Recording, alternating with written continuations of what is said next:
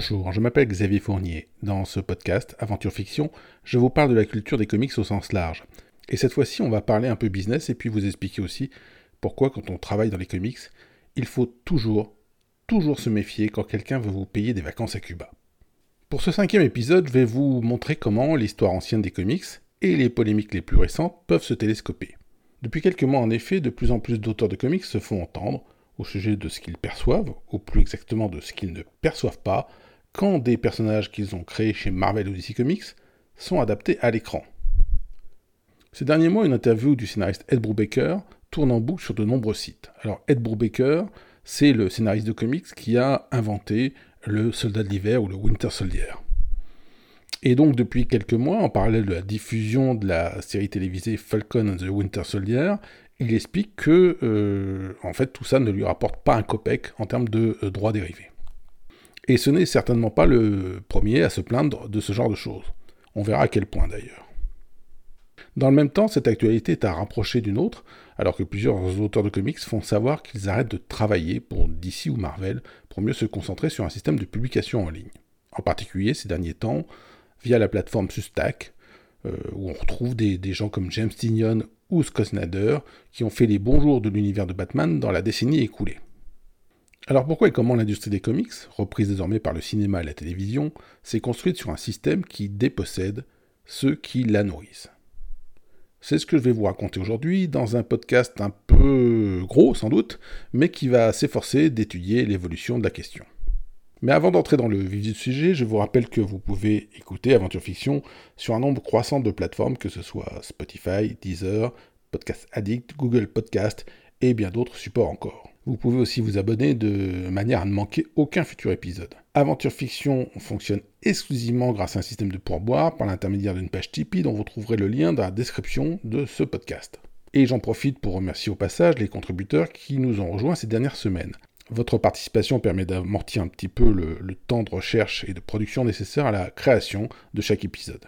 Alors c'est clair que ce n'est pas encore comme si j'étais sur Substack, c'est certain, mais au moins tout ça sert à payer les stocks de café sacrifiés lors des longues séances de travail. Chaque euro compte, donc merci à vous. Et tout de suite, je vous propose de remonter aux origines du mal. La plupart des lecteurs de comics de longue date ont entendu parler de cette histoire, ou plutôt du chèque qui va avec l'histoire.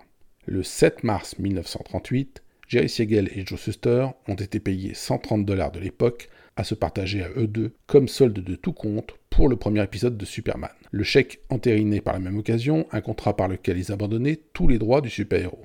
Alors 130 dollars de l'époque, il est vrai, avec l'inflation, c'est l'équivalent de 2500 dollars modernes. Mais même 2500 dollars, tout compris, pour le scénario et les dessins du premier épisode de Superman, et l'abandon des droits du personnage, ça reste une aubaine.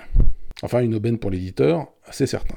C'est le crime originel, le chèque avec lequel la première création populaire née dans les comics, par opposition à Flash Gordon ou Mandrake qui venaient eux des strips de presse, le chèque donc par lequel cette première création a échappé à ses auteurs sans qu'ils réalisent ce qu'ils signaient. Ce jour-là, Siegel et petit adolescent juif issu de familles pauvres, devaient être tout contents d'empocher cette somme pour une histoire qu'ils essayaient de caser depuis 5 ans sans trouver preneur. Alors inversement, on pourrait se dire que l'éditeur lui-même ne savait pas ce qu'il signait en 1938 et qu'il n'avait aucune idée du succès futur de Superman. Sans doute que le service comptable a payé 130 dollars à d'autres auteurs pour d'autres personnages qui ont fait des flops ou sont passés inaperçus. Néanmoins, il est intéressant de lire les recherches de Nikki Wheeler Nicholson, la petite fille de Malcolm Wheeler Nicholson, le fondateur de DC Comics, pour comprendre l'ampleur des erreurs et des escroqueries à l'œuvre même avant 1938, autour des circonstances de la naissance de Superman. Techniquement, Malcolm Wheeler Nicholson fonde en 1934 National Allied Publication, l'éditeur de comics qui deviendra plus tard DC. À l'époque, l'essentiel des comic books publiés par la concurrence sont en fait des réimpressions de strips de presse, initialement parus dans des journaux quotidiens. Et par euh, strip de presse, on peut entendre donc des, personnages tels que Flash Gordon ou, ou Tarzan.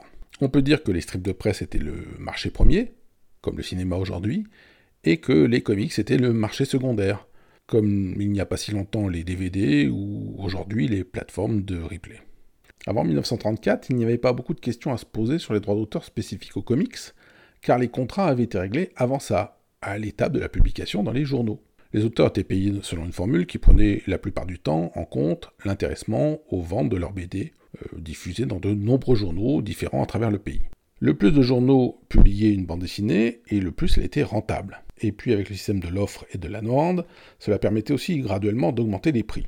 Si un journal ne voulait pas qu'une BD déménage et aille en face, chez le quotidien concurrent, il fallait parfois rajouter au chèque. C'était aussi simple que ça, et les auteurs de strips les plus célèbres vivaient très bien de leurs activités. En 1934, Malcolm Wheeler Nicholson veut monter sa maison d'édition de comics donc, mais il n'a pas l'apport derrière lui d'un gros catalogue de strips de presse qu'il pourrait simplement réimprimer. Sa solution, c'est de faire de ce handicap une force. Il va promettre des histoires inédites et originales, et sa première publication, donc sortie en février 1935, aura donc pour titre New Fun, The Big Comics Magazine. Vous allez dire que vous ne voyez pas trop le rapport avec Superman ou avec la question actuelle des droits d'auteur dans les comics, mais pourtant c'est dans les mois suivants que tout se joue. N'ayant pas les moyens d'acheter des strips de presse à réimprimer, Wheeler Nicholson doit donc se rabattre sur des auteurs débutants qui lui fourniront des histoires pour moins cher que cela lui coûterait de réimprimer des strips. Cela donne déjà une sorte de plafond euh, dans les rémunérations à venir. Rapidement, parmi ces jeunes créateurs, on trouve Siegel et Schuster qui produisent des récits pour Wheeler Nicholson, comme les aventures du mousquetaire Henri Duval par exemple. Je vais vous parler des recherches actuelles de Nikki Wheeler Nicholson, la petite fille de ce premier patron de DC Comics, car elle est devenue, par la force des choses, une historienne des comics. Alors bien sûr, on pourrait penser qu'elle a tendance à survendre le rôle de son grand-père, mais pour le coup, ces écrits sont en général très argumentés, très documentés, et, ils amènent des éléments assez méconnus de l'histoire officielle de DC, en particulier sur la création de Superman et sur les circonstances de l'organisation du contrat. Il apparaît que vers 1936-1937, Siegel et Schuster proposent à Wheeler Nicholson des personnages qu'ils ont en réserve, dont Superman. Et l'éditeur est très intéressé par le nouveau héros, au point d'envisager d'en faire la star d'un nouveau périodique. Mais le problème est déjà financier. Malcolm Wheeler Nicholson n'a pas un gros budget, n'a pas les moyens de payer aux auteurs une somme très intéressante pour le personnage, alors il leur propose un arrangement, une sorte de partenariat. Éditer Superman sans leur payer grand-chose au début, mais en échange de quoi, ils toucheront un gros intéressement sur les bénéfices à venir. Et c'est là que ça coince. Siegel et Schuster, eux, voient leurs bénéfices immédiats. Ils pensent tout simplement que euh, Wheeler Nicholson veut les entourlouper. Ils refusent et veulent un chèque, pensant que les bénéfices ne seront pas élevés et qu'ils ne toucheront jamais grand-chose. S'ils avaient accepté, c'est sans doute l'histoire des droits et des royalties des créateurs de comics qui aurait été fondamentalement changée. Du coup, le contrat de chez et Schuster ne prendra pas en compte les bénéfices à venir, et surtout, Wheeler Nicholson, qui est un éditeur sans dessous, tarde à mettre en place la publication d'Action Comics numéro 1, le premier épisode de Superman.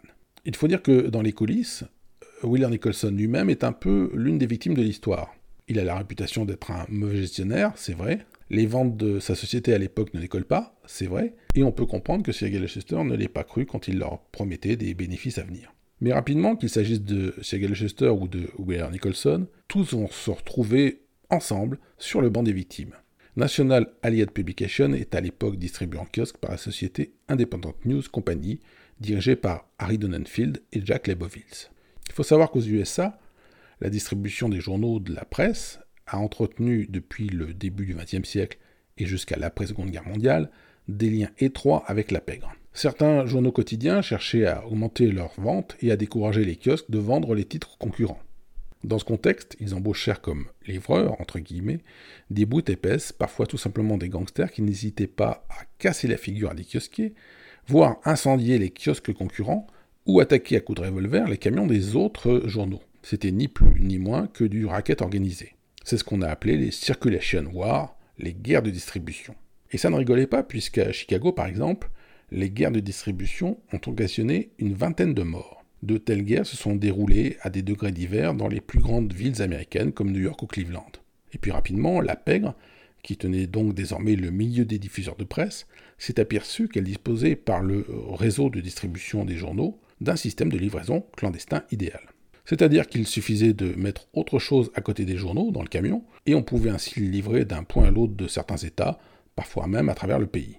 C'est-à-dire qu'il suffisait de mettre autre chose à côté des journaux dans le camion, et on pouvait ainsi livrer cette autre chose d'un point à l'autre de certains États euh, sans être inquiété. Une sorte de poste clandestine. En période de prohibition, par exemple, on voit bien ce que la mafia a pu trouver comme utilité à ce genre de réseau pour acheminer de l'alcool à travers les USA. Et, clairement, les historiens le disent, Harry Donenfield est issu de ce milieu pas très recommandable. Ses liens avec le banditisme lui ont d'ailleurs valu d'être fiché par le FBI. Jack Leibovitz c'est autre chose. C'était le comptable du duo. Donenfield était le magouilleur, venu de la pègre, et Lebovitz était celui qui mettait ça en forme au niveau des chiffres pour que ça passe. Et pour en revenir euh, au futur DC Comics, très vite il s'avère que les pertes de National Hollywood Publications sont énormes et que Wheeler Nicholson se retrouve à devoir beaucoup d'argent à Donenfield et Lebovitz. En 1937, cependant, les trois hommes s'entendent pour former ensemble une nouvelle société, DC Comics, et pourtant, début 1938, Wheeler Nicholson est poussé vers la sortie par ses deux associés. Je vous l'ai dit, l'histoire officielle retient généralement que Wheeler Nicholson n'était pas un bon gestionnaire. Nikki Wheeler Nicholson, sa petite fille, dégage une autre piste, et autant je me méfie en général des histoires de comics racontées par la famille, autant dans le cas présent, elle a beaucoup d'arguments qui paraissent valides. Elle avance ainsi que Donenfield et Lebovitz ont truqué les chiffres de distribution de manière à générer de plus en plus de dettes et à déposséder Wheeler Nicholson de sa société. Et ça tient la route, puisque si à partir de 1935, National crée de la dette, on comprend mal pourquoi Donenfield et Lebovitz seraient OK pour s'associer en 1937 avec ce même gros créancier. Un an plus tard, Donenfield propose à Wheeler Nicholson de partir en vacances à Cuba, tout frais payé, se ressourcer. Et une grosse surprise attend Wheeler Nicholson quelques semaines plus tard, quand il revient aux États-Unis. En son absence, Donenfield et Lebovitz ont fait constater devant un juge une nouvelle faillite de DC Comics, et ont racheté à prix d'amis les actifs. Ce qui est quand même singulier, puisqu'en gros, ça n'a pas marché en 1935, ça n'a pas marché en 1937, et en 1938, Donenfield et Leibovitz se précipitent pour rejouer à nouveau et racheter les actifs. Et aux surprises, dès qu'ils ont chassé Wheeler Nicholson de la société, elle commence à faire des bénéfices. Cerise sur le gâteau, le juge qui supervise la faillite et la reprise de la société par Donenfield et Leibovitz, c'est un ami proche de Donenfield. Donc on comprendra que l'idée que Donenfield ait depuis le début chargé les mules, surfacturé les frais de distribution pour provoquer une vraie fausse faillite est loin d'être idiote et tient plutôt la route. Et vous allez me dire, bon d'accord, c'est une histoire fascinante, mais encore une fois, qu'est-ce que ça a à voir avec les droits des auteurs ou Superman? Eh bien, la chose intéressante, c'est que les recherches de Nicky Wheeler Nicholson laissent apparaître que son grand-père était parti pour publier Action Comics fin 1937, ou vraiment début 1938, et que Donenfield et Lebovitz ont fait des pieds et des mains pour retarder le projet. Pour preuve, il existe un Action Comics HCAN, une sorte de brouillon nécessaire à la protection des marques, qui a bien été enregistré le 1er décembre 1937. Pourquoi vouloir le retard de parution?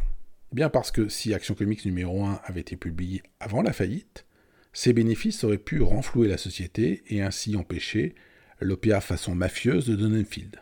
Shegel et Schuster sont des victimes indirectes de cette histoire, car si Action Comics numéro 1 était sorti fin 1937, avec un Wheeler Nicholson encore aux commandes, tout laisse à penser qu'ils auraient été mieux traités par ce type qui leur proposait de partager les bénéfices. Même encore aujourd'hui, les coulisses des débuts de DC Comics restent un sujet que la société n'aime pas vraiment évoquer, tant il y a des flous juridiques sur la question. Il y a presque deux ans, Nicky Wheeler Nicholson a convaincu DC Comics de rééditer ce qu'on peut considérer comme étant le premier vrai comic book, New Fun, The Big Comics Magazine. Il s'agissait tout simplement de marquer le 85e anniversaire de cette publication historique. J'insiste, songez qu'elle marque non seulement les débuts de l'univers d'ici, en 1935, mais aussi l'apparition du premier vrai comic book original. Et est-ce que vous en avez entendu parler? A priori non. DC Comics a effectivement republié le numéro, mais a fait ce qu'on peut qualifier de sortie technique. C'est-à-dire que l'éditeur a fait le minimum syndical en termes de communication autour de cet anniversaire. Et pourtant, DC aime les anniversaires. Vous pouvez voir tout ce qui a été fait autour des 80e anniversaire d'Action Comics, de Batman, de Wonder Woman, de Green Arrow, et ainsi de suite. Des couvertures collector, des logos commémoratifs, et tout ce qui s'ensuit. Mais sur New Fun The Big Comics Magazine, nada. Tout simplement parce que DC Comics, et, le reste des éditeurs de comics par extension, se sont construits sur des circonstances pas du tout claires et que la période 1935-1938 est problématique en termes de droits et de contrats. L'expropriation de Wheeler Nicholson et les 130 dollars versés à Siegel et Chester forment donc ce qu'on peut qualifier de crime originel, le moment à partir duquel tout s'est construit. Parce que les loups étaient entrés dans la bergerie. Les hommes d'affaires tels que Donenfield et Leibovitz savaient très bien ce qu'ils faisaient. Au point d'ailleurs que le fameux chèque de 130 dollars est rempli avec de multiples fautes d'orthographe au de nom de Schegel et Schuster. Quand une reproduction de ce chèque a refait surface il y a une dizaine d'années, de nombreux fans ont pensé que ces fautes étaient une preuve que les fondateurs de DC Comics eux-mêmes ignoraient les noms exacts des deux hommes qui ont créé Superman. Mais il n'en est rien. Faire une faute accidentelle à l'un des deux noms, pourquoi pas. Mais aux deux, soyons sérieux. Faire des fautes sur le chèque, c'est l'une des plus anciennes méthodes pour tenter de gagner du temps. Pour peu que la banque refuse le chèque et que vous soyez obligé d'en refaire un, c'est toujours quelques semaines de plus de gagner. Et voilà donc le niveau de détail, de précision, de cynisme, jusqu'où les loups dans la bergerie allaient pour ralentir les paiements à leur proie.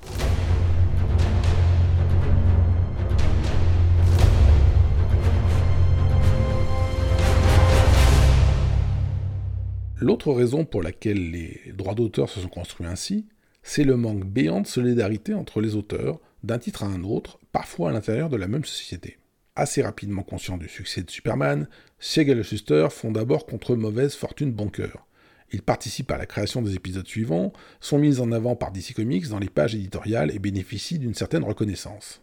Les premières années, ils sont traités comme des stars, valorisés. Pourtant, ces deux auteurs montrent assez vite quelques traces d'amertume, avec des récits qui tournent autour de l'idée que des gens veulent profiter de la notoriété de Superman et faire de l'argent sur son dos. Dès Action Comics numéro 6, par exemple, en novembre 1938, on a un escroc qui se fait passer pour l'impresario de Superman. Et puis rapidement, il y a même des histoires où Superman découvre qu'on a créé des produits dérivés sans son accord, des shows radio, des choses comme ça, et c'est pratiquement un journal de bord de comment le personnage échappe en temps réel à ses créateurs.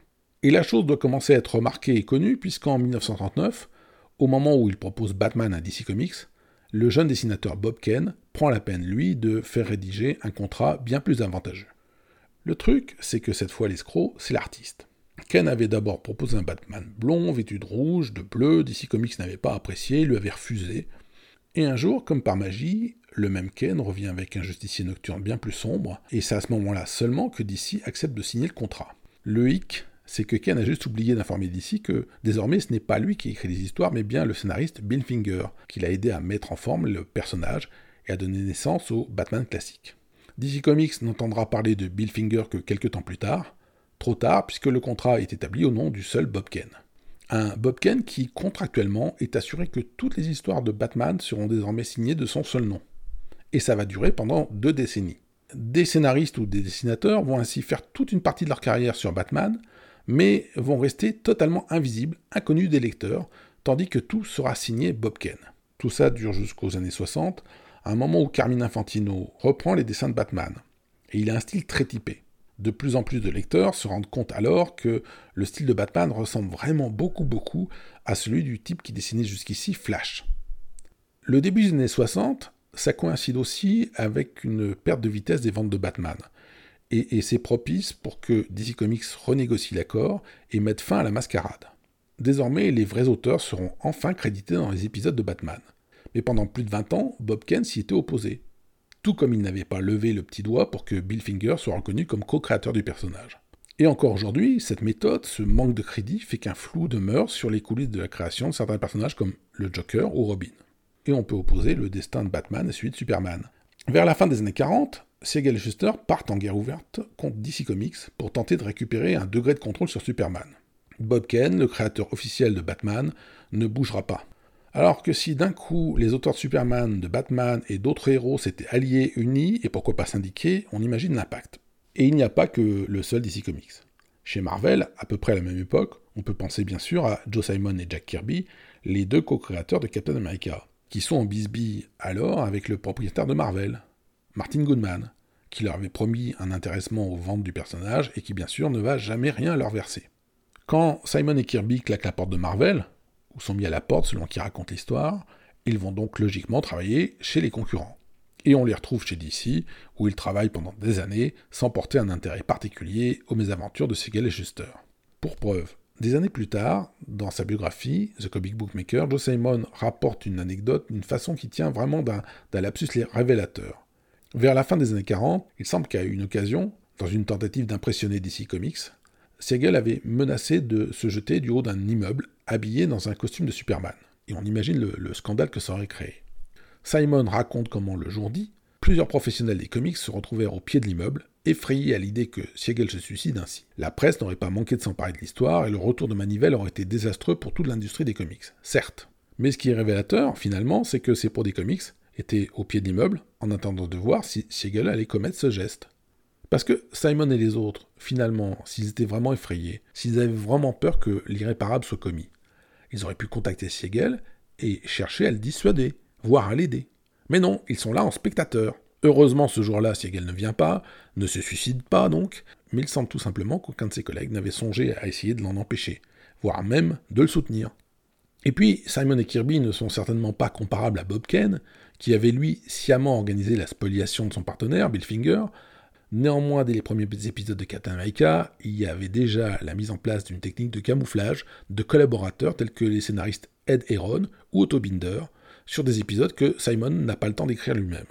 La position de Simon est intéressante dans le sens où elle va se révéler problématique pour lui sur le long terme, et poser d'une certaine manière la question de savoir qui crée quoi. Dans les années 60, constatant que Marvel, c'est-à-dire à, l'époque Stanley et Jack Kirby, ont ramené Captain America et recommencent à l'utiliser de manière régulière, Simon va aller devant la justice pour essayer de récupérer les droits du héros et de ses personnages secondaires.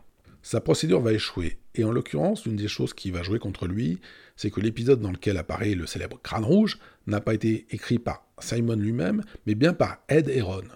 Dans les années suivantes, Joe Simon n'en démordra pas. Il se considérera comme le seul créateur et racontera dans son autobiographie que l'idée du crâne rouge lui est venue en voyant une framboise écrasée qui avait vaguement l'allure d'un petit crâne. La position de Joe Simon est paradoxale dans le sens où, d'une certaine manière, elle devient celle de Stanley. Pour les deux hommes, finalement, le créateur c'est celui qui a l'idée de la commande, et l'autre n'est jamais qu'un exécutant. Il suffit de dire à quelqu'un Bah tiens, crée-moi un type nommé crâne rouge, ou crée-moi un homme araignée, pour être propriétaire du résultat. En fait, la vraie différence au point de vue légal tient à ce qu'on appelle le work for hire, autrement dit le travail à la tâche, qui désigne essentiellement un prestataire extérieur. En effet, la plupart des scénaristes et dessinateurs de comics, et d'ailleurs de BD, ne sont pas réellement des salariés des maisons d'édition de comics, mais ils sont considérés comme prestataires extérieurs. Quand j'étais ado et que j'ai commencé à m'intéresser à ces questions, je me disais à tort que les droits d'auteur d'un prestataire extérieur étaient forcément mieux protégés que ceux d'un employé, en pensant que le prestataire avait la preuve, rien que par son statut, que sa création était extérieure à la maison d'édition. Du point de vue du droit américain, c'est tout le contraire. L'éditeur est vu comme le donneur de commande, le donneur d'ordre, tandis que le créateur est le prestataire. La loi américaine regarde ce dernier comme un maçon à qui on dirait où construire le mur. Dans le droit américain, l'éditeur est l'architecte qui a conçu le mur. Et cette logique fait que souvent, les créateurs travaillant avec un contrat de work for hire ont perdu devant des juges quand ils ont tenté de récupérer leur personnage. Dans les années 60, Jack Kirby travaille pour Marvel. Il est l'un des artisans du retour de Captain America et le fait sans protester ouvertement pour que Joe Simon soit crédité. Et dans Avenger 4, l'épisode où revient Captain America, c'est au tour de Joe Simon finalement de devenir invisible. Le numéro est formulé d'une manière assez floue, de manière à laisser croire au lecteur que Lee est le co-créateur du personnage. Kirby n'est pas plus solidaire au moment du procès de Joe Simon contre Marvel. Et comment en vouloir à Kirby? À l'époque, il est à la merci de son employeur, témoigner contre Marvel reviendrait à avoir de sérieux problèmes. Par contre, ce qui est intéressant, c'est qu'une partie de la défense de Marvel, relayée par Lee et Kirby, reposera sur le fait que c'est bien Ed Heron qui a écrit la première apparition de Crâne Rouge. Personne chez Marvel n'est donc censé ignorer que Ed Heron a écrit cet épisode. Pourtant, au début des années 90, quand viendra le moment de réimprimer les premiers épisodes de Captain America Comics dans des recueils, ils seront crédités au seul nom de Simon et Kirby. Je viens de vous l'expliquer, Simon, Kirby et Marvel ne peuvent ignorer que Ed ou Otto Binder ont écrit certains épisodes. Ils l'ont même admis devant la justice des années 60. Mais un quart de siècle plus tard, les premières rééditions font totalement l'impasse sur le nom de ses collaborateurs secondaires. Si vous voulez vérifier, euh, la chose a été rectifiée dans les éditions les plus récentes, et il faut vraiment se reporter aux, aux éditions américaines du début des 90 pour voir en toutes lettres les noms de Simon et Kirby, et pas du tout les autres. Autrement dit, au moment de ces premières rééditions, Heron et les autres ne sont pas nommés. Leur famille ne risque pas de toucher de royalties, et l'argent va donc dans les poches de Marvel et des deux seuls auteurs officiels. Tout le monde le sait, mais tout le monde s'en fout. En fait, vous allez me dire que dans ces conditions, on se demande pourquoi les créateurs de comics ont continué de créer des nouveaux personnages dont les éditeurs pouvaient s'emparer pour faire de l'argent sans le redistribuer. Pourquoi donc créer les Avengers ou les X-Men quand on s'est déjà fait avoir sur Captain America Eh bien, il faut comprendre que jusqu'au début des années 60, la question ne se pose pas vraiment en ces termes pour les auteurs, et pour diverses raisons. Jusqu'à ce moment-là, il faut bien voir qu'on distinguait d'un côté quelques rares héros capables de générer du merchandising. les panoplies de Superman ou Batman, ou quelques rares collègues, ok. Mais quelque part, il passe un peu pour des cas à part. Et on pourrait même dire qu'il y avait Superman loin devant les autres. Le statut de Batman ne s'améliorant qu'à partir de la fameuse série télévisée Kitsch. Superman, Batman et quelques-uns étaient les icônes du genre. Tandis qu'au moment de créer un nouvel adversaire de Spider-Man, par exemple, comme le Docteur Octopus ou le Green Goblin, Steve Ditko ne risquait pas de se dire que le personnage finirait par se retrouver dans des dessins animés ou reproduits sur des pots à moutarde. Personne n'avait conscience, en créant un nouveau héros, qu'il pourrait devenir lui aussi une icône culturelle. Il faut donc comprendre qu'en dehors d'un Superman, dont les droits avaient été bloqués dans les circonstances rocobolesques qu'on a vues, l'essentiel des revenus d'un héros de comics était généré par les ventes de comics et seulement par les ventes de comics. Et bien entendu, cela faisait de l'argent puisque les maisons d'édition continuaient de faire des affaires. Mais il faut tenir compte de ce qu'on pourrait surnommer la noblesse perçue du produit. Au début des 60s, le scénariste ou le dessinateur de comics contribue à des fascicules vendus 10 ou 12 cents. Les comics sont au même prix qu'une confiserie bas de gamme. Les auteurs sont essentiellement des artisans qui travaillent pour des fascicules imprimés sur du mauvais papier. Quel créateur de comics à cette époque-là aurait eu l'envie et les moyens d'engager un avocat pour récupérer les droits de, disons, Aquaman? Le jeu n'en valait pas la chandelle. Du point de vue de la profession, tout ça change vers 1966-1967. Pas à cause de la fameuse série télé Batman, mais bien en raison des différents dessins animés lancés autour de personnages de DC ou de Marvel. Par exemple, d'un seul coup, il y a le dessin animé d'Aquaman, produit par Filmation. Et autant vous dire qu'Aquaman, c'était quand même pas la star de DC Comics avant ça. Et puis, euh, côté Marvel, il y a d'un seul coup The Marvel Super Heroes, une gamme de dessins animés qui mettait en scène des personnages comme Captain America, Iron Man, Hulk, Thor ou Namor. Je n'oublie pas que rapidement Spider-Man et les Fantastic Four vont aussi avoir leur cartoon, mais restons un instant sur The Marvel Super Heroes, car c'est un signal méconnu. Bien sûr, en 2021, Captain America, Iron Man, Hulk ou Thor ont un certain cachet, mais il faut bien voir qu'en 1966, un Iron Man avait été créé moins de 5 ans auparavant et n'avait même pas encore de magazine à son nom. En 66, il était encore publié dans Tale of Suspense. Ces dessins animés sur des personnages alors supposés secondaires envoient un premier signal aux auteurs. On passe d'un stade où les adaptations se limitaient en gros à Superman et quelques rares élus, à une situation où même Aquaman et Hulk peuvent se retrouver à la télé et générer des droits dérivés. Dans le cas de The Marvel Super Heroes, il y a d'ailleurs une sorte de triste ironie et elle est double. D'une part, le producteur de ces dessins animés va prendre à sa charge le loyer d'un luxueux appartement situé près de Madison Avenue, où Stanley et son épouse seront hébergés tant que Lee travaillera, entre guillemets, sur le dessin animé. Sauf que, pour les comics, la méthode d'écriture de Lee se limitait à quelques instructions verbales. Le dessinateur avait la charge de détailler l'histoire, de la structurer et dans certains cas de rajouter des personnages secondaires.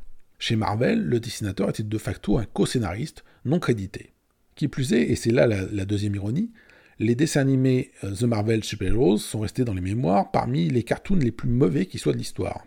En effet, les producteurs se contentaient de découper des cases de comics et de les animer, mal. On se servait parfois d'épisodes très récents, il y a 8 mois je crois, entre la première apparition dans les comics du Sleeper, un ennemi de Captain America, et son adaptation à la télévision. Et donc si on se met à la place des dessinateurs de Marvel, regardant ces cartoons, ils voyaient donc leur propre case découpée, animée, reproduisant des histoires qu'ils avaient eux-mêmes euh, co-créées, à minima. Et pendant ce temps-là, Stanley était dans un grand appartement à côté de Madison Avenue. Et on comprend qu'à partir de là, un schisme commence à apparaître. Et c'est là, dans la seconde moitié des années 60, que les auteurs de comics passent à côté de quelque chose car ils n'ont pas réellement l'idée de se fédérer. Et ceux qui l'ont sont vite écartés. Dans le monde de l'audiovisuel, il existe depuis des décennies aux États-Unis la Guilde des scénaristes d'Amérique. Ce syndicat euh, puissant fédère des scénaristes de télévision ou de cinéma et il gère aussi des arbitrages pour savoir qui est l'auteur de quoi sur des projets collectifs. En plus, en cas de problème, le syndicat est capable de tout bloquer au niveau de la production d'une série télé ou d'un film. Au début des années 60, d'ailleurs, la guilde des scénaristes a déclenché une grève qui a duré plus de 120 jours, et malheur aux producteurs qui avaient voulu essayer d'embaucher un scénariste non syndiqué pour finir le boulot. Les comics n'ont pas connu de syndicats similaires, d'abord à cause d'un certain sentiment d'infériorité. La vraie BD sérieuse, celle qui était bien vue et qui rapportait de l'argent, c'était celle des strips de presse. Et d'ailleurs, il est intéressant de voir que dans les années 50 ou 60, des gens comme Stanley ou Jack Kirby ont fait tout ce qu'ils pouvaient pour essayer de s'implanter dans les strips plutôt que dans les comics.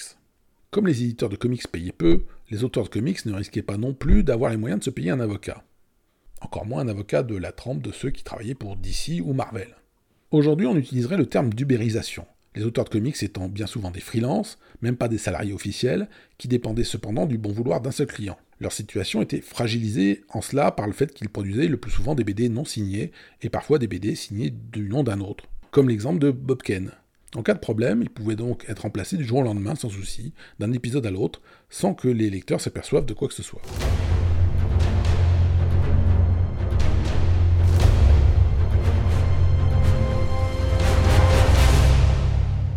Vers 68, commençant à être âgé, toute une génération d'auteurs de DC Comics, parmi lesquels les scénaristes Garner Fox et John Broome, tentent alors de faire pression auprès d'éditeurs.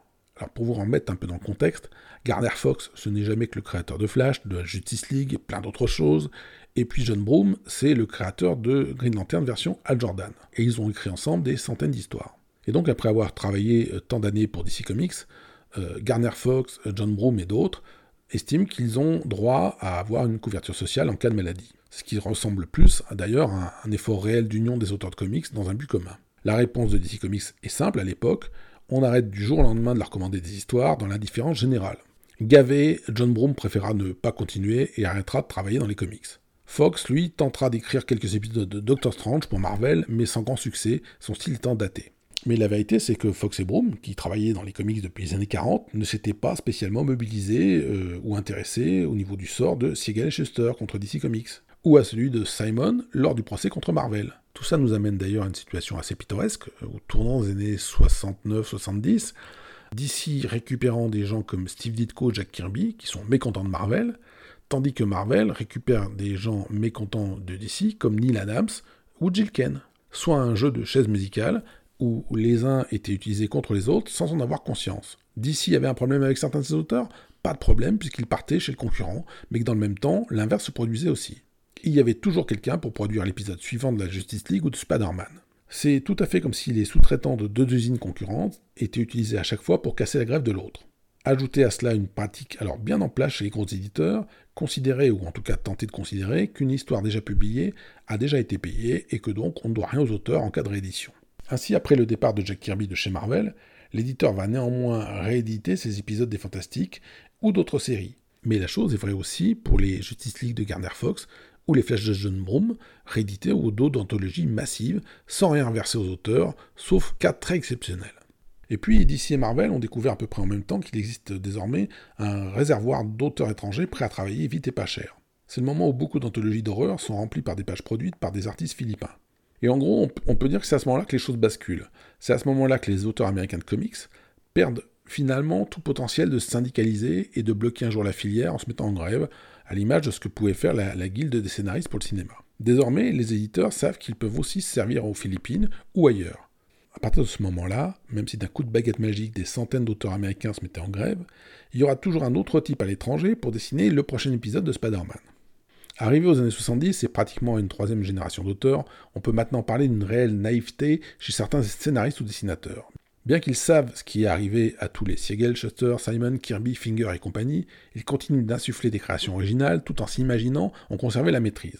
On passe encore pour des auteurs introduisant des personnages secondaires sans réaliser qu'ils vont prendre ensuite de l'importance. Je pense en particulier au cas de Blade, lancé comme personnage secondaire dans les pages de Dracula de Marv Wolfman ou encore à Howard the Duck, initié par Steve Gerber, comme un simple guest dans les pages de Mansing. Dans ces cas-là, on peut considérer que les auteurs ont inventé quelque chose qui a dépassé leurs attentes. Puis il y a d'autres cas, comme Frank Miller, qui a inventé des Electra dans les pages de Daredevil. Lui s'imaginait pouvoir continuer à gérer le dessin du personnage et rester le seul à écrire des aventures concernant sa création. Et on peut réellement se demander comment Miller a pu croire qu'il serait mieux traité que, par exemple, Jack Kirby, qui a créé le Silver Surfer ou d'autres héros une décennie plus tôt. Dans les années 70, une chose va cependant changer la donne. Le Copyright Act de 1976 change la loi sur la propriété intellectuelle qui s'avère un peu plus avantageuse pour les auteurs à partir de cette date. Les droits d'auteur sont plus avantageux pour les créateurs, mais sans être rétroactifs. C'est-à-dire que si vous avez créé un personnage en 75, euh, vous êtes un peu râpé euh, par rapport euh, au même personnage créé en 77 ou 78. À partir de ce moment-là, apparaît un nouvel état de fait qui va se mettre en place dans les années suivantes, quand les éditeurs vont réaliser que cela revient moins cher de publier ou republier les aventures de héros créées avant 76, et, que c'est beaucoup plus problématique d'en utiliser de euh, plus récents. Et puis les éditeurs vont chercher à générer des failles dans le système. Par exemple, pour paraître conforme au changement de législation, DC Comics met en place un dispositif appelé Equity Participation, qu'on pourrait traduire par participation équitable. Et au demeurant, on se dit que c'est plutôt sympathique. Auparavant, les auteurs euh, n'étaient payés que pour l'histoire qu'ils produisaient. Ils ne touchaient absolument rien ou vraiment pas grand-chose sur les droits dérivés, pour les jouets ou dessins animés qui pouvaient en découler. Mais à ce moment-là, les choses s'arrangent et DC est même le premier éditeur de comics à utiliser une logique où les auteurs touchent un petit quelque chose sur les adaptations. Sauf que ce dispositif est bardé d'embûches. À commencer avec le problème concernant les royalties sur les réimpressions. Des années plus tard, dans un numéro du magazine Comics Interview, Fred Finger, le fils de Bill Finger, et donc le co-créateur de Batman, si vous avez suivi, euh, expliquait le problème pour les ayants droit et les héritiers. D'abord, à l'époque, c'est à l'auteur ou à ses héritiers de se manifester et de recenser les épisodes concernés pour profiter des royalties sur les reprints. Cela suppose donc qu'un auteur ou une famille d'auteurs devait surveiller tout ce que DC publiait pour savoir si un ancien épisode n'avait pas été réédité. À cela s'ajoute, je vous le rappelle, le fait que pendant des décennies, les histoires n'avaient pas été signées, ou parfois seulement signées Bob Ken. Bref, si vous étiez le fils ou le petit-fils d'un auteur concerné, comment étiez-vous supposé savoir si telle ou telle histoire de Batman avait été écrite par votre grand-père 30 ans plus tôt? Avec cette petite cerise sur le gâteau, les versements n'étaient pas rétroactifs en imaginant que vous tardiez un peu à réunir les références et à vous manifester auprès de d'ici, l'éditeur qui ne vous avait absolument informé de rien et pas du tout contacté, eh bien cet éditeur-là ne vous devait rien. Vous aviez trop tardé. En 2011, au moment de la sortie du film Green Lantern, j'avais discuté avec la famille de John Broom, le créateur d'Al Jordan. Et il m'avait certifié non seulement ne pas toucher un centime sur le film, mais aussi ne rien recevoir sur les rééditions. Parce que forcément, oui, c'est sûr, quand c'est à la famille de se manifester, mais qu'elle ne le sait pas, personne ne lui a dit, qu'on ne lui a pas expliqué comment faire et qu'elle n'a même pas le contact de la personne à qui s'adresser, forcément, ensuite, DC Comics a beau jeu de dire que euh, tout ça n'est pas rétroactif. Il est trop tard. Notez bien que je parle d'une situation qui remonte à 2011 et que j'espère que depuis, l'éditeur a enfin réglé la situation auprès de la famille Broom. En 2013, le scénariste Jerry Conway révèle le système d'attribution des royalties de DC. Il a créé plein de personnages, mais ne touche rien sur leur utilisation à l'écran, par exemple dans le Arrowverse de la CW. Si Firestorm ou Vixem apparaissent dans un épisode, c'est à lui de se manifester pour demander des sous à DC Comics. Mais cela suppose qu'il sache que le personnage est utilisé dans tel épisode. Et pour les auteurs, cela voudrait dire regarder tous les épisodes de toutes les séries télévisées ou tous les dessins animés. Ce serait un vrai job à plein temps. Et donc en 2013, Jerry Conway met sur pied un blog et un formulaire automatique pour que les fans lui signalent toute apparition de ses créations à l'écran. Et même avec ça, en gros, si Conway et ses fans passent à côté d'une utilisation, c'est tout bénef pour DC Comics. Et vous pouvez multiplier la, la chose par le nombre d'auteurs vétérans. Il y en a forcément qui ne savent pas comment faire valoir leurs droits ou qui n'ont pas la présence d'esprit de Conway pour monter un blog. Et tout ça, forcément, c'est bénéf pour DC. Même après 1976, donc tout n'est pas résolu pour les auteurs et les litiges continuent. Par exemple, début 77, le scénariste Tony Isabella lance chez DC Comics le super-héros noir Black Lightning, personnage qui a plus récemment fait l'objet d'une série télévisée. Pour le coup, contrairement à d'autres, Isabella avait conçu Black Lightning plusieurs mois avant de le vendre à DC, et il est conscient, même à l'époque, du potentiel de son personnage.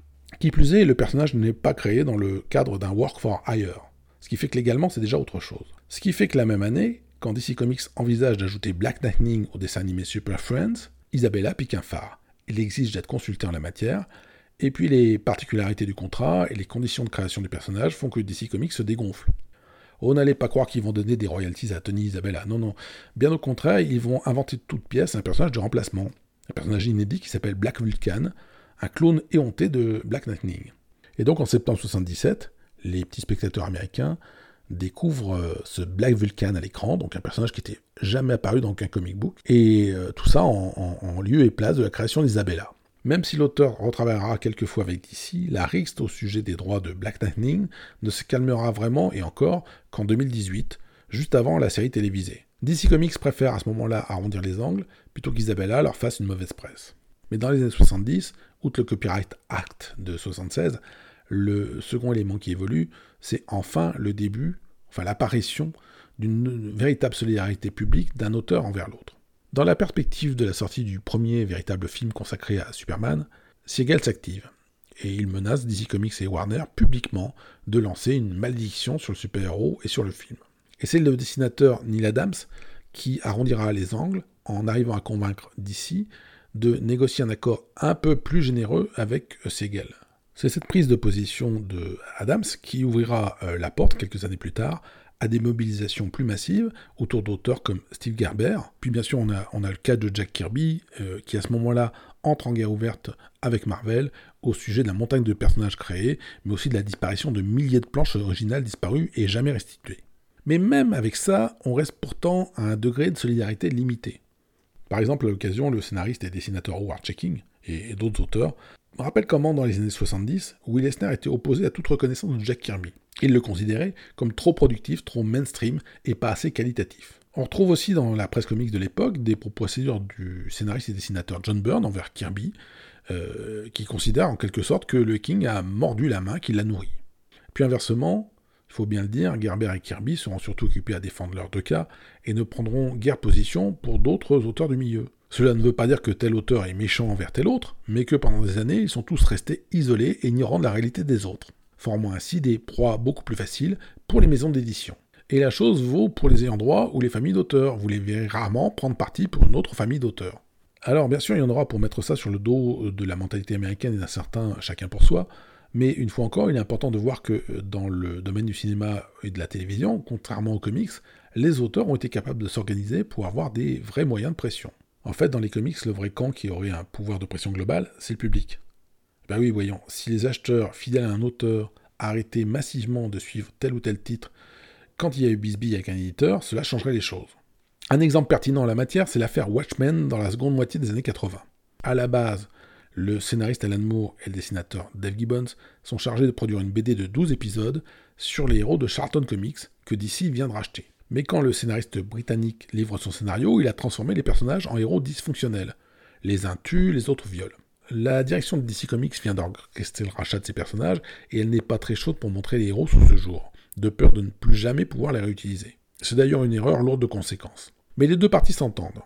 Un compromis est trouvé et même un contrat novateur est mis en place. Moore et Gibbons repenseront l'histoire pour qu'elle fonctionne avec des héros inédits, créés pour l'occasion, les Watchmen.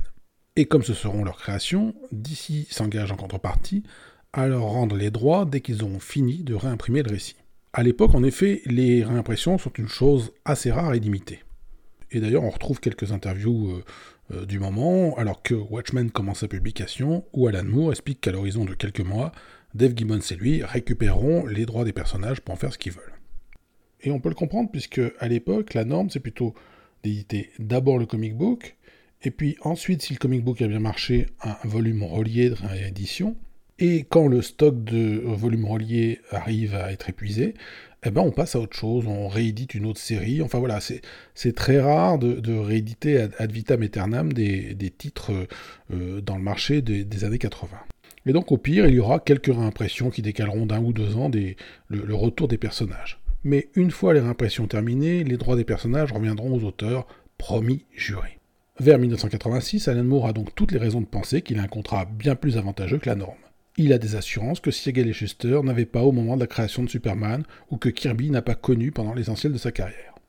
L'ennui, d'une certaine manière, c'est que le succès de Watchmen est énorme. Avec le Dark Knight de Frank Miller, publié à la même époque, Watchmen a droit à de nombreux articles dans la presse généraliste, dispose d'une reconnaissance publique et critique inattendue. Watchmen et Dark Knight deviennent des ouvrages connus au-delà de l'univers des comics, dont on parle dans les pages de Rolling Stone ou du New York Times, des livres qu'on conseille. Et du coup, les ventes sont excellentes. Si excellentes en fait qu'il faut réimprimer et encore réimprimer et toujours réimprimer. En clair, Watchmen a contribué à faire exploser les ventes du marché des réimpressions et par conséquent à générer une situation qui fait qu'aujourd'hui encore, alors que les ventes continuent, les deux auteurs n'ont toujours pas récupéré leurs personnages. Ils ne le pourront qu'une fois les rééditions terminées. Or, de nos jours, technologiquement, avec les systèmes de micro-édition, même si les ventes du recueil des Watchmen s'effondraient, divisées par 20 ou 100, il serait toujours rentable pour DC Comics de rééditer en boucle quelques milliers d'exemplaires et de continuer de profiter d'ici là des droits dérivés des Watchmen. De continuer à faire des films ou des séries télé, voire de nouveaux comics tels que Before Watchmen, Doomsday Clock ou Rorschach, confiés à d'autres auteurs. Est-ce que DC Comics est dans son droit? Assurément. Tout comme Dunfield était dans son droit dans la façon de traiter Siegel et Schuster. Est-ce que c'est moral par contre? Eh bien, c'est là que le bas blesse, puisqu'on parle d'une forme de littérature qui professe généralement certaines valeurs morales. Et que la chose morale à faire aurait été de renégocier avec Siegel Schuster, tout comme avec Henry Gibbons. Mais tout cela continue parce que les gens continuent d'acheter, de racheter et de conseiller ces ouvrages, même si dans le même temps, ils savent souvent qu'il existe une sorte de boycott initié par Alan depuis partie de DC Comics. Dégoûté, il ne veut d'ailleurs plus entendre parler de cette série dont il considère, fort justement, avoir été dépossédé. Un vrai fan d'Alan Moore serait supposé le savoir et donc au mot les rééditions collector avec bonus les versions noir et blanc et tout le reste, toutes ces ressorties, d'une façon ou d'une autre, perpétuent la clause du contrat qui empêche Moore et Gubbons de récupérer leur création. Pendant des décennies, même s'il existe bien sûr quelques collectionneurs éclairés, conscients d'histoire du genre, les comics sont vendus en kiosque à des adolescents non spécialisés qui s'intéressent essentiellement au suivi des personnages. Et qui plus est, l'inconscient collectif adore l'image de l'artiste maudit, le cliché du type qui meurt dans la misère après avoir tenté de se couper une oreille. Vers 1947, le tout venant des lecteurs de comics, et même probablement certains auteurs, ne connaissaient rien des menaces de Siegel de se suicider s'il ne récupérait pas son personnage. Pour le public, la chose n'existait tout simplement pas, elle n'était pas perçue. Pour Watchmen, dans les années 80, avec euh, toute une presse comics qui avait émergé entre-temps, le public savait. Mais finalement, n'en avait pas grand-chose à faire.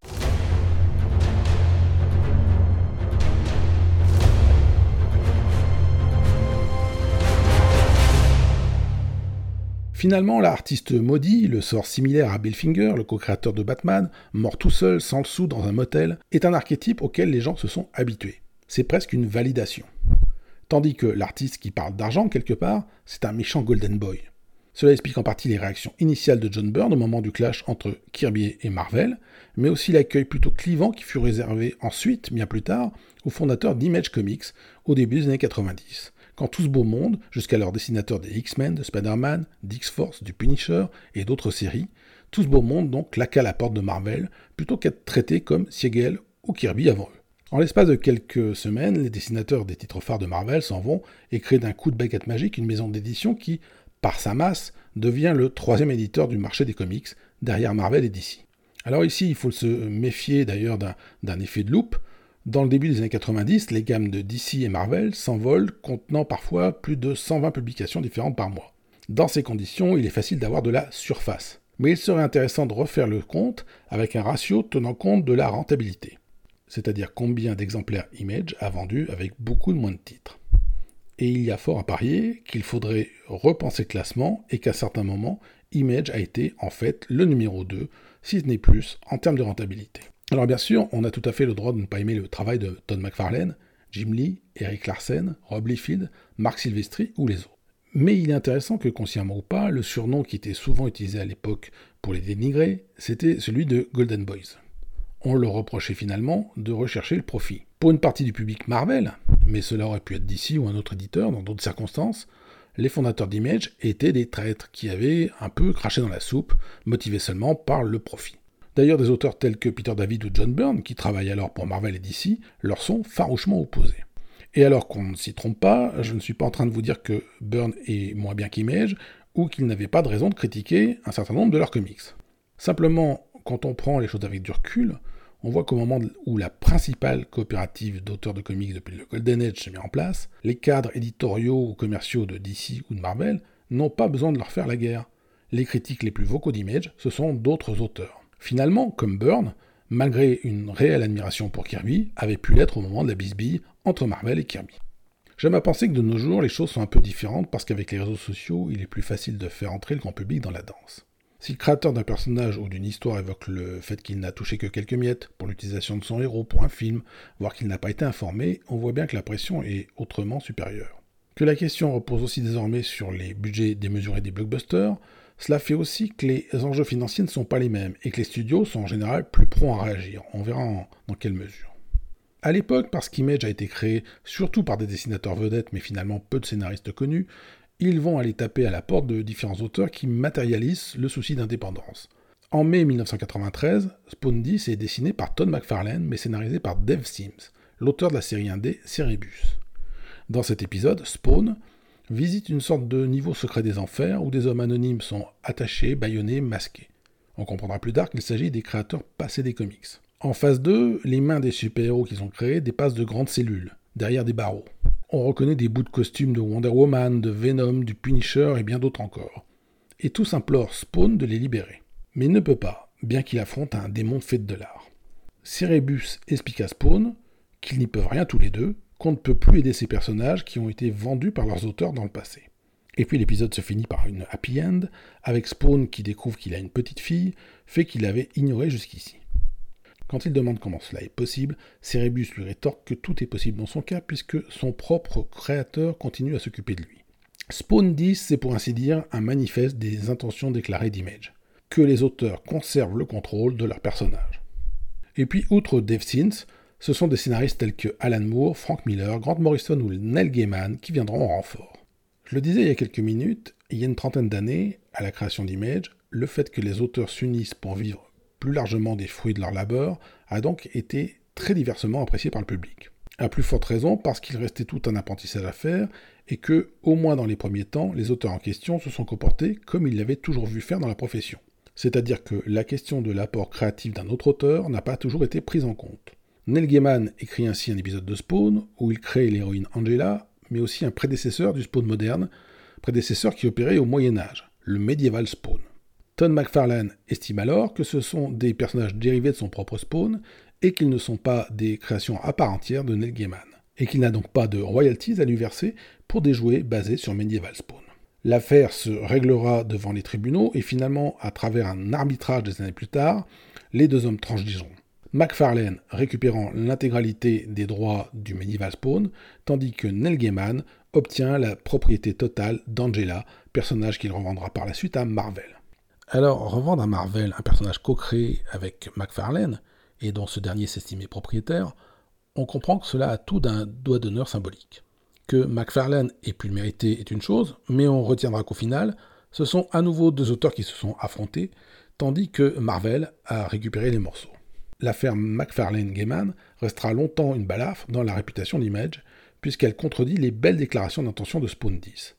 Par conséquent, McFarlane adaptera par la suite une attitude prostrée, limitant dans ses séries l'apparition de personnages inédits créés par d'autres auteurs, de peur de perdre à nouveau un petit bout de sa propre mythologie.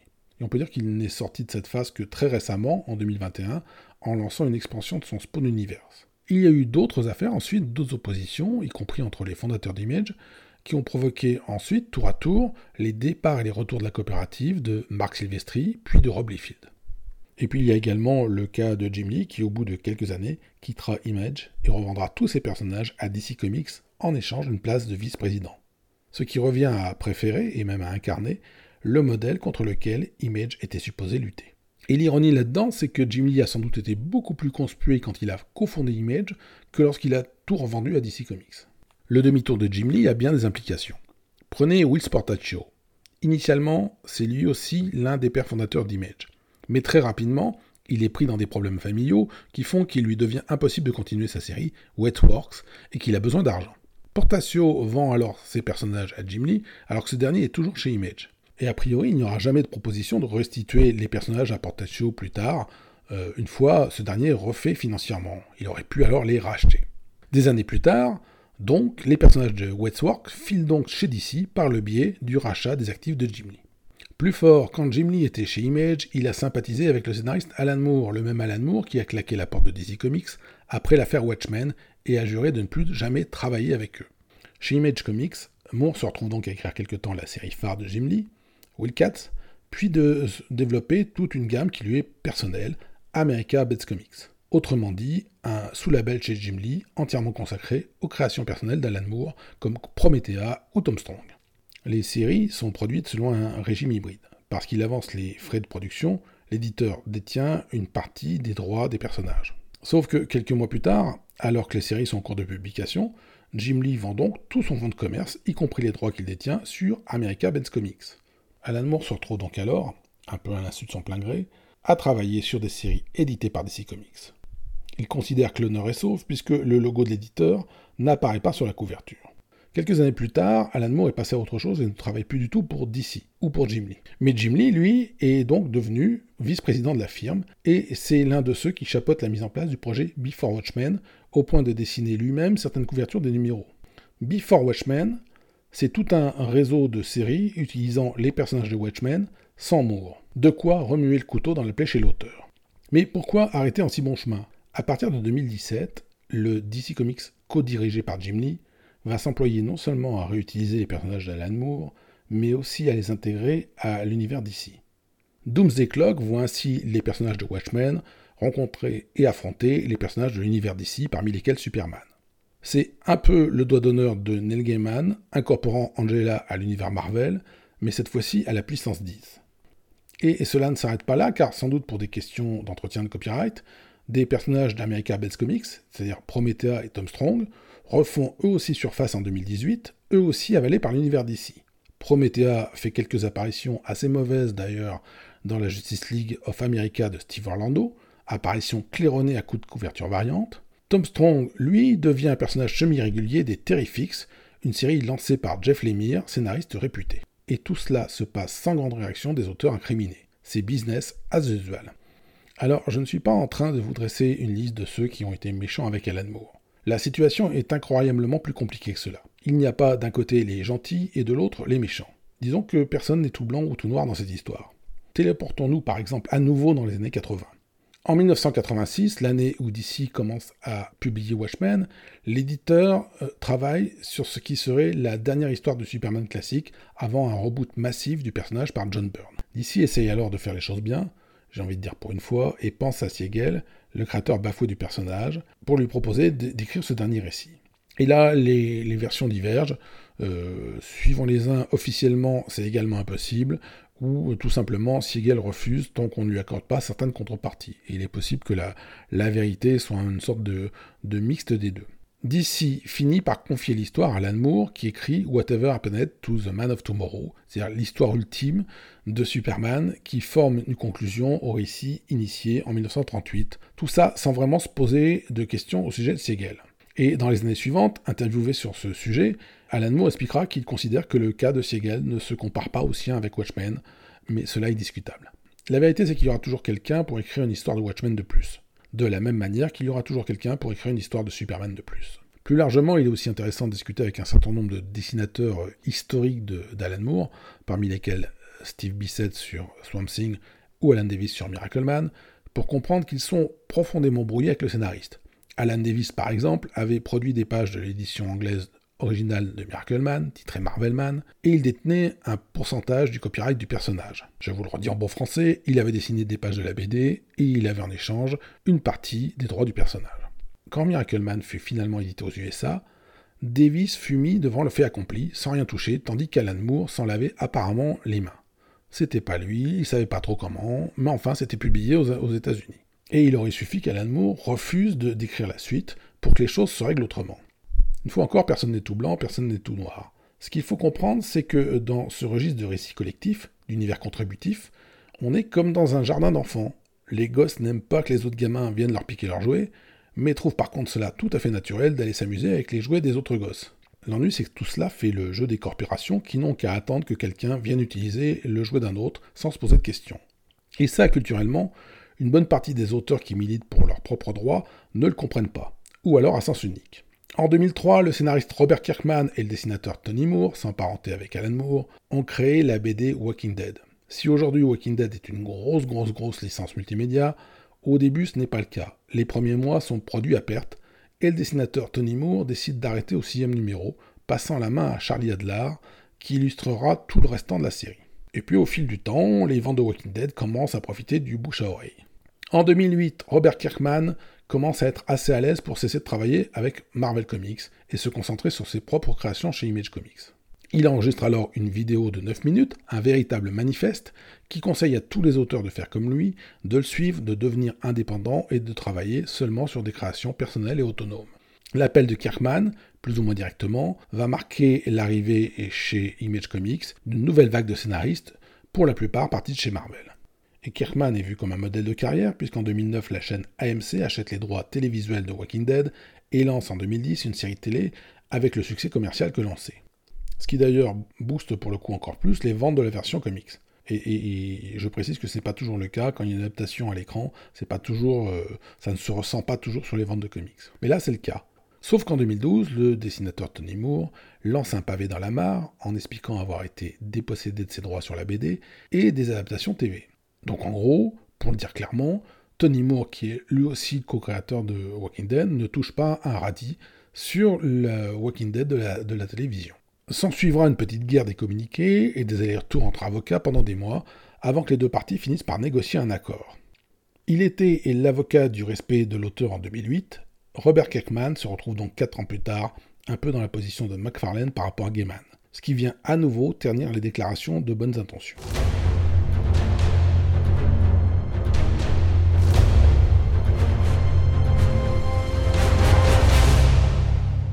Depuis 1998, nous sommes entrés dans une nouvelle ère et un nouveau rapport de force. Je vous ai expliqué comment la vague de dessins animés des 60s avait changé les rapports entre éditeurs et auteurs quand ces derniers avaient réalisé, en regardant les cartoons, que leurs personnages, même secondaires, avaient de la valeur et pouvaient devenir des dessins animés. 1998, c'est le moment de la sortie du film Blade.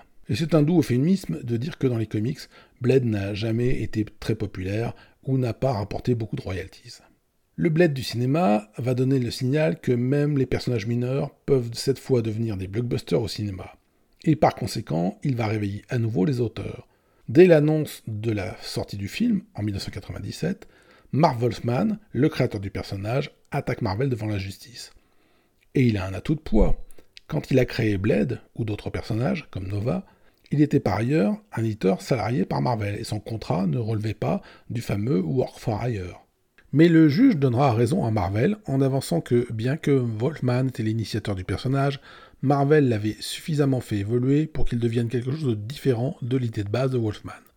Ce qui est en gros une porte ouverte pour déposséder n'importe quel auteur de ses droits. Et peut-être aussi l'une des raisons pour lesquelles les maisons d'édition ont ces dernières années beaucoup joué avec les pouvoirs ou les costumes des personnages. Fort de cette décision judiciaire concernant Blade, Marvel va dans les années suivantes royalement ignorer les droits des auteurs, à mesure que de nouveaux films provoquent d'autres procédures. En 2007, au moment du premier film Ghost Rider, le scénariste Gary Frederick, là aussi créateur du personnage, attaque à son tour Marvel. Cette fois, l'affrontement sera beaucoup plus coriace. Marvel déposant à son tour plainte contre Frederick, car il vendait pendant des festivals son propre merchandising Ghost Rider. Pourtant, les enjeux ont changé. Désormais, de plus en plus d'auteurs réalisent que leurs créations peuvent valoir de l'or sur le grand écran. La chose s'accentue encore plus au moment où Marvel Studios initie son univers cinématique et multiplie les films susceptibles d'utiliser pratiquement n'importe quel personnage. Dans le même temps, il y a une explosion des séries télé adaptées de comics. Et enfin, les réseaux sociaux ont une part importante à jouer dans le rapport de force. Quelques années auparavant, le fait qu'un Marv Wolfman ou un Gary Frederick attaquent Marvel faisait les beaux jours de la presse spécialisée comics. Mais guère plus. Entre 2008 et 2012, les studios vont graduellement prendre conscience du pouvoir de nuisance des auteurs. Rien de pire qu'un auteur qui balance un post rageur la veille ou le jour d'une avant-première pour parasiter, au moins en partie, la communication d'un film. Ainsi, en 2012, la scène post-générique du premier film Avenger montre Thanos qui affiche un sourire en coin. Surprise, personne ne s'y attendait. Pas même Jim Starlin, pas prévenu de l'utilisation à venir du personnage qu'il avait créé et encore moins rémunéré pour celle-ci. Starlin publie alors une tirade pour se plaindre du dédain de Marvel. Le studio de cinéma va se précipiter pour éteindre l'incendie, gérer en plusieurs fois un accord à l'amiable et associer Starlin aux futures utilisations de Thanos. Quelques années plus tard, Starlin expliquait être particulièrement amer qu'une simple utilisation mineure d'une de ses créations, KG Beast, dans le film Batman vs Superman, lui avait rapporté énormément plus d'argent que l'utilisation pourtant centrale de Thanos. Tout porte à croire qu'il y a ensuite dans les coulisses une renégociation entre Starlin et Marvel, ce qui mènera même à une apparition à l'écran de Starlin dans le film Avenger Endgame en 2019, un peu à la manière d'une apparition de Stanley. Marvel apprend au moins en partie de ses erreurs et se met alors à essayer de prévenir ce genre d'incident. En 2014, le premier film Guardian of the Galaxy repose sur différents personnages créés par Starlin, comme Drax et Gamora, mais on y croise aussi Star-Lord. Et pour le coup, le studio va aller jusqu'à retrouver la trace de Steve Gann, le dessinateur originel de Star-Lord dans les années 70. Gann est un artiste philippin, complètement sorti de l'univers des comics américains depuis des décennies. Mais Marvel va le chercher aux Philippines pour négocier avec lui avant la sortie du film et lui verser des royalties. Même si Marvel est notoirement plus pingre que DC Comics et la Warner en termes de sommes renversées, on passe d'une étape où l'auteur n'avait pas d'autre choix que d'aller en justice à une situation loin d'être parfaite, c'est vrai, mais où, en tout cas, les studios sont déjà plus soucieux des réactions des auteurs. Chez DC Comics, en particulier sous le règne du directeur éditorial Paul Levitz, le calcul était en apparence beaucoup plus généreux et mieux géré, puisque la firme allouait de l'argent à des auteurs même s'ils n'étaient pas les créateurs du personnage, mais si un élément d'une de leurs histoires était réutilisé à l'écran. En apparence, c'est beaucoup plus sympathique, mais c'était un peu à la gueule des clients et suivant les noms que les éditeurs avaient en tête. Si vous étiez sur la liste, c'était parfait, si vous n'étiez pas sur la liste, c'était plus compliqué. Je parlais tout à l'heure de l'exemple de la famille Broom qui en 2011 ne touchait pas un centime sur Green Lantern. Ou de Jay Conway en 2013, obligé de traquer lui-même les apparitions de ses propres personnages à la télévision pour pouvoir demander des droits. Mais s'ajoute pour les droits audiovisuels ou les jouets le problème épineux des personnages considérés dérivés en particulier via une réorganisation de DC. En 2009, l'année où Disney rachète Marvel, le concurrent Warner décide de dépoussiérer DC Comics et de faire évoluer la société vers une logique multimédia plus propice aux films et aux séries télé. Diane Nelson est nommée à la tête de la société, qui prend alors le nouveau nom de DC Entertainment. DC annonce en 2013 son déménagement pour la côte ouest et diverses autres mesures plus drastiques. Et du coup, en 2015, Jerry Conway reçoit un courrier lui apprenant que le système a été changé et que désormais il ne recevra plus de royalties pour des personnages comme Power Girl. Pour solde de tout compte et en guise de remerciement, on lui livre alors un chèque de 1000 dollars. Alors pour ceux qui ne la connaîtraient pas, Power Girl est une héroïne que Jerry Conway a créée dans les années 70 comme nouveau membre de la Justice Society. Elle est supposée être une version alternative de Supergirl, c'est-à-dire vivant dans un autre monde, mais avec une personnalité, un costume, un rôle et une histoire personnelle qui diffèrent totalement. En 2015, DC explique à Conway qu'on ne lui paiera plus rien sur Power Girl car c'est un personnage dérivé de Supergirl et donc de Superman. Elle n'est donc plus considérée comme création à part entière. Ce qui rappelle un petit peu d'ailleurs le, discours de McFarlane par rapport à la Angela de Neil Gaiman. Conway pique un phare et se répand alors fort justement dans les réseaux sociaux en expliquant la combine. On lui refuse désormais à lui ses royalties parce qu'on estime qu'il n'est pas le créateur de Power Girl. Et qu'il n'y a pas de création d'ailleurs. Et on crée une situation où Power Girl, n'étant pas une création, n'a pas d'auteur. De leur côté, les familles Siegel et Schuster touchent, elles, un forfait pour l'utilisation de Superman. Et vous pouvez reproduire la chose pour toutes les Batgirls dérivées de Batman et ainsi de suite. La nouvelle norme de DC crée des no man's créatifs avec des personnages qui n'ont plus d'auteur. Le coup de sang public de Conway est payant, certains pontes de DC se précipitent alors pour trouver un arrangement avec lui. Parfois, la logique d'un éditeur pour une apparence beaucoup plus positive au premier abord. Prenez Carol Danvers, l'héroïne Captain Marvel. Elle a fait sa première apparition en 1968 comme un personnage très secondaire, sans super pouvoir, dans les aventures d'un Captain Marvel mâle. C'est sous cette forme la création du scénariste Roy Thomas et du dessinateur Gene Colan. Mais en 1977, Jerry Conway transforme le personnage et en fait une super-héroïne autonome sous le nom de Miss Marvel. En 2005, Brian Michael Bendis l'utilise brièvement sous le nom de Captain Marvel dans les pages de Who's of M. Et puis en 2012, la scénariste Kelly Sue de Koenig et le dessinateur Dexter Soy relancent durablement Carol Danvers sous le titre Captain Marvel, changeant le costume de l'héroïne et la préparant essentiellement à devenir le personnage que l'on connaît sur le grand écran. Eh bien, au premier degré, tout cela est présenté sous un jour très progressiste. Et oui, Carol Danvers passe d'un stade où elle n'était qu'une Miss à celui où elle devient Captain Marvel à part entière et où elle ne doit plus rien à personne. D'accord. Mais c'est tout bénef pour Marvel si on reprend les éléments dans l'ordre. Les créateurs de la Carol Danvers super-héroïne sont Jerry Conway, son épouse Carla et le dessinateur John Busma en 1977. Mais comme le film est titré Captain Marvel et que Captain Marvel est un nom que la société utilisait depuis les 60s, ce n'est pas Conway le créateur du titre. Titre du coup qui remonte à avant 1976, quand la législation était encore moins favorable aux auteurs. Alors bien sûr, vous allez me dire que depuis, Marvel a lancé une autre super-héroïne nommée Miss Marvel, bientôt à l'écran dans une série télé sur Disney ⁇ et dans le film The Marvels. Ah oui, mais voilà, elle ne fait qu'utiliser la marque. Elle ne repose sur aucun des concepts de Conway, et ce qu'il touchera est au mieux minimal. Et puis aux réactions légitimes de Starlin, Baker, Conway et de beaucoup d'autres, s'ajoutent des choses beaucoup plus discutables. Par exemple, l'insistance avec laquelle certains sites ont voulu faire de Tom King le scénariste de la BD Vision l'inspiration majeure derrière deux séries Disney+. La première, WandaVision, est énormément basée sur différents épisodes d'une BD Vision et Scarlet Witch des années 80, écrite par Steve Englehart, dans laquelle Wanda et Vision, alors mariés, se retirent dans une banlieue ordinaire, série dans laquelle, par exemple, on finit par assister à la naissance des deux enfants, et où Pietro, le frère, vient taper à la porte pour rendre visite, avant qu'apparaisse un double maléfique, et où Vision sort en costume le jour d'Halloween. Vous retrouverez tous ces éléments dans la, dans la série télé. La BD de Tom King voit, elle, un Vision désormais séparé de Wanda qui s'installe à nouveau dans une banlieue, c'est vrai, mais qui se construit cette fois une famille robot, avec une femme et des enfants robots, avant que tout tourne à la tragédie. Seulement, dans WandaVision, on aperçoit brièvement le chien de Wanda et de Vision, un chien nommé Sparky, reprenant ainsi le nom que Tom King avait donné au chien robot de vision dans sa propre BD. Dans WandaVision, le chien n'est absolument pas central, ce n'est d'ailleurs pas du tout un chien robot, mais certains ont voulu y voir le signe que la série était inspirée par Tom King. Alors qu'il s'agit simplement de ce qu'on appelle un Easter eggs, ou si vous préférez un œuf de Pâques, un simple clin d'œil. Autre exemple lié à Tom King et pour lequel il a cette fois réagi de manière beaucoup plus vocale, il y a quelques années, vers 2015, Tom King propose à Marvel d'écrire un comic book, Loki for America, où Loki se présenterait à la présidentielle américaine et la gagnerait. Marvel accepte l'idée, mais au même moment, King se voit proposer un contrat d'exclusivité par DC Comics. Il est obligé de se retirer du projet et son éditeur, chez Marvel, négocie avec lui, à l'amiable, de continuer la série sans lui. Au final, la série parue s'appelle Vote Lucky et diffère en divers points. Dans l'idée de King, Lucky devait être élu assassiné le jour de son élection. Tandis que dans Vote Lucky, euh, on en reste à des choses assez euh, basiques, et, et d'ailleurs Lucky ne deviendra pas vraiment le président de la Terre Marvel. Marvel remercie King dans le comic book, et l'affaire est expédiée. Arrive en 2021 la série télévisée Lucky, qui voit Lucky devenir un agent de la TVA.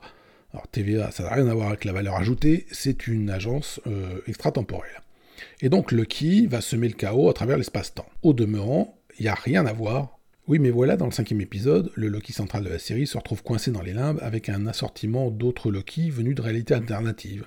Et parmi eux, pendant quelques minutes, on voit un Loki bardé de badges politiques qui évoque le Loki de Vote Loki, et donc forcément celui de Loki for America. Et là, Tom King réagit en évoquant ses sentiments mitigés de voir à l'écran une idée qui était la sienne mais pour laquelle il n'a jamais été vraiment payé. Et les mêmes sites qui étaient déjà convaincus que Tom King avait inspiré en grande partie WandaVision s'engouffrent alors dans la brèche pour expliquer parfois carrément comment Tom King a maintenant inspiré la majeure partie de la série télé Loki. Pour eux, il est carrément à la base du programme. En fait, c'est forcément plus compliqué que ça. Non pas qu'il s'agisse de tomber dans l'excès inverse et priver Tom King de tout crédit, mais prenons un instant la problématique de la répartition des droits sur Loki. Le Loki de Marvel est à la base une création de Stan Lee, Larry Lieber et Jack Kirby. Ajoutez à cela que le Loki rajeuni, d'abord incarné comme un enfant qui porte une sorte de diadème surmonté de petites cornes, est un apport plus tardif. Sylvie, l'équivalent féminin de Loki, est énormément basé sur Sylvie Lushtod, apparue en 2009 dans le comic book Dark Reign Young Avenger, une BD écrite par Paul Cornell et dessinée par Mark Brooks. La institution temporelle, elle aussi centrale dans la série, est une création de Walt Simonson et de Sal Busma, lancée en 1986 dans Thor 372. L'agent Mobius est également une création de Simonson dans les pages des Fantastic Four. Le montre de fumée Elliot est une invention de Mark Grenwald et Mike Gustovich dans la mini-série Avengers The Terminatrix Objective en 93. Oh, et puis puisqu'on parle d'Easter Eggs, le Thanoscopter, lui aussi aperçu dans l'épisode, est une référence à un comic book écrit par David Anthony Kraft dans les années 70. Alors, je ne dis pas ça pour euh, désintégrer toute implication de Tom King, mais au moins pour déminimiser l'implication des autres et plus sérieusement poser la question. Comment calculer le pourcentage d'influence et donc de royalties que tous ces gens seraient en droit d'espérer sur ce seul épisode? Lee, Lieber et Kirby auraient forcément droit à la part du lion, puisque sans eux, rien de tout cela n'existerait. Mais comment déterminer ce qu'il faut donner aux auteurs de Sylvie, d'Aliot, de la TVA, et puis euh, pour des caméos tels que le Thanoscopter et le Loki politique?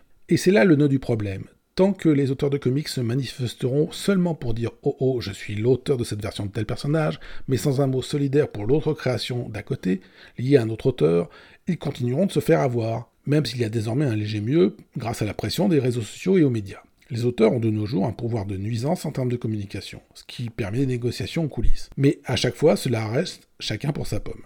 Par exemple, Tom King qui évoque des sentiments réservés en voyant le chien Sparky dans WandaVision, ou le Lucky politique dans Lucky, la série télé, est en ce moment chez DC l'actuel scénariste de la BD Rorschach, un énième dérivé de Watchmen, et il ne semble pas se poser la question des sentiments réservés que peut éprouver Alan Moore. Ça ne veut pas dire que Tom King est un méchant, mais qu'il reproduit simplement des schémas utilisés par le reste de la profession depuis les années 40 comme Alan Moore au moment d'écrire Superman sans penser à Siegel, ou Ed Brubaker au moment d'écrire Captain America sans penser à Simon. Ou même Ed Brubaker au moment d'écrire Captain America sans perdre beaucoup de temps à vraiment penser à Joe Simon. Ce qui fait défaut aux auteurs de comics, c'est un système de répartition qui ne soit ni le fait de DC Comics, ni le fait de Marvel, mais bien une structure autonome telle que cela existe pour le cinéma. Dans le cas de films avec de multiples scénaristes ou de réécritures successives massives, et ça arrive assez souvent, la guilde des scénaristes d'Amérique arbitre les choses pour savoir qui est reconnu comme le scénariste principal, qui sont les auteurs secondaires et qui doit toucher quoi. C'est peut-être d'ailleurs de l'audiovisuel qu'on pourrait espérer une sorte de reprise en main, puisqu'un certain nombre de scénaristes de comics écrivent désormais aussi pour le cinéma, et passent donc avec cette casquette sous l'arbitrage de la guilde des scénaristes. À un moment, on pourrait se poser la question de savoir pourquoi un Ed Brubaker est pris au sérieux par les instances quand il écrit un épisode de Westworld, et pourquoi le même Ed Brubaker ne l'est pas quand il dicte des scènes entières des films de Captain America, tout en n'étant pas officiellement le scénariste du point de vue du cinéma. D'abord, les scénaristes officiels des films inspirés comics sont eux aussi sociétaires de la guilde des scénaristes. Et on imagine mal la guilde aller trouver ses membres pour leur expliquer qu'on va déconsidérer leur rôle d'auteur pour faire monter en puissance les gens qui ont réellement inventé certaines scènes. Paradoxalement, un autre frein pourrait venir du milieu des auteurs de comics eux-mêmes, de peur d'un retour de manivelle. Vous risquez de voir arriver les scénaristes de cinéma qui vont mettre le nez dans les comics et regarder de plus près toutes les allusions et les clins d'œil à des films qu'on peut trouver. Mais avant ces éventualités, la vraie mutation risque de venir de l'épuisement des copyrights. Depuis des années, en effet, les géants du cinéma américain, tels que Disney, luttent pour faire reculer la date butoir du domaine public, le moment où le droit d'auteur ne joue plus et où n'importe qui peut utiliser un personnage sans rien demander et sans rien payer. Techniquement, ce ne sont pas les héros venus des comic books les plus exposés en premier lieu, mais plutôt les personnages comme Mickey, et puis un jour, inexorablement, viendra le moment de Superman et graduellement des autres. Il est possible, mais pas certain, que dans quelques années, nous soyons témoins d'une véritable révolution si les héros commencent à glisser dans le domaine public. Alors ne croyez pas pour autant que les premières victimes seront les grosses corporations. Quand Superman finira par basculer dans le domaine public, les premiers perdants seront les familles Siegel et Schuster. Plus personne ne devra leur verser le moindre centime pour l'utilisation de Superman. Et dans les mois suivants, ce seront tour à tour Batman, Captain America ou Wonder Woman qui basculeront avec le même effet sur les héritiers des créateurs. Et là, vous allez me dire, oui, mais ça ne fera pas l'affaire des éditeurs et des studios non plus. Et c'est vrai, mais seulement en partie. Si vous prenez le Mickey de 1928, par exemple, il est très différent du Mickey moderne. Ses proportions, sa silhouette, ses vêtements ont graduellement évolué. Et à chaque fois, bien sûr, la nouvelle version est protégée. Si demain le Mickey de 1928 tombait dans le domaine public, les gens pourraient seulement utiliser une version euh, qui semblerait tordue du Mickey que tout le monde connaît aujourd'hui. Plus est, la marque commerciale Mickey Mouse serait a priori la propriété de Disney. Il y aurait donc le Mickey Mouse des débuts, que tout le monde pourrait utiliser, mais probablement sous un titre différent. Disney resterait propriétaire des versions plus modernes, et malheur à qui voudrait utiliser cette version moderne en pensant qu'elle est dans le domaine public. Pour les héros de comics, c'est pareil. Le Superman de 1938 a des éléments de costume légèrement différents. Le design du célèbre S n'est pas le même. Et puis Superman porte des chaussures à lacets montants. Le jour où les premiers épisodes tomberont dans le domaine public, ce n'est pas pour autant que tout le monde pourra s'amuser à publier l'armure kryptonienne de Superman par exemple, ou divers éléments modernes de sa mythologie, arrivés bien après. D'ailleurs, c'est probablement l'une des raisons pour lesquelles Marvel et DC ont produit de plus en plus de versions alternatives thématiques ces dernières années pour couvrir de plus en plus de possibilités. Le jour où Wonder Woman tombera dans le domaine public, DC Comics restera propriétaire de la Wonder Woman Zombie parue dans DC Z ou celle publiée dans DC Bombshell. Même chose pour Marvel.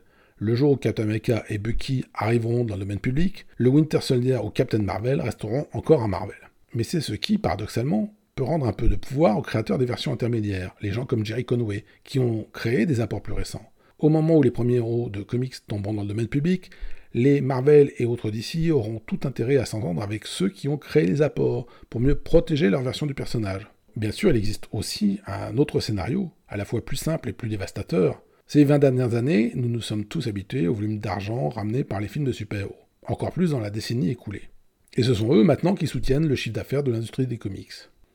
Mais il faut bien se souvenir qu'il n'y a pas si longtemps, ce n'était pas une évidence. À plus forte raison, ce n'est pas forcément une évidence dans le monde d'après. il est donc possible aussi que d'ici quelques années, la mode des héros de comics s'estompe et qu'un jour cela ne vaille plus la peine pour les deux camps de se faire la guerre pour des bénéfices qui auront fondu comme neige au soleil. Quel que soit le scénario, ce qui est certain, c'est que les choses vont changer. Je vous l'ai dit au fil de ce long podcast, la situation pour les droits d'auteur n'est pas la même selon qu'on parle des années 40, des 60s, des années 80 ou des années 2000 ou encore de nos jours.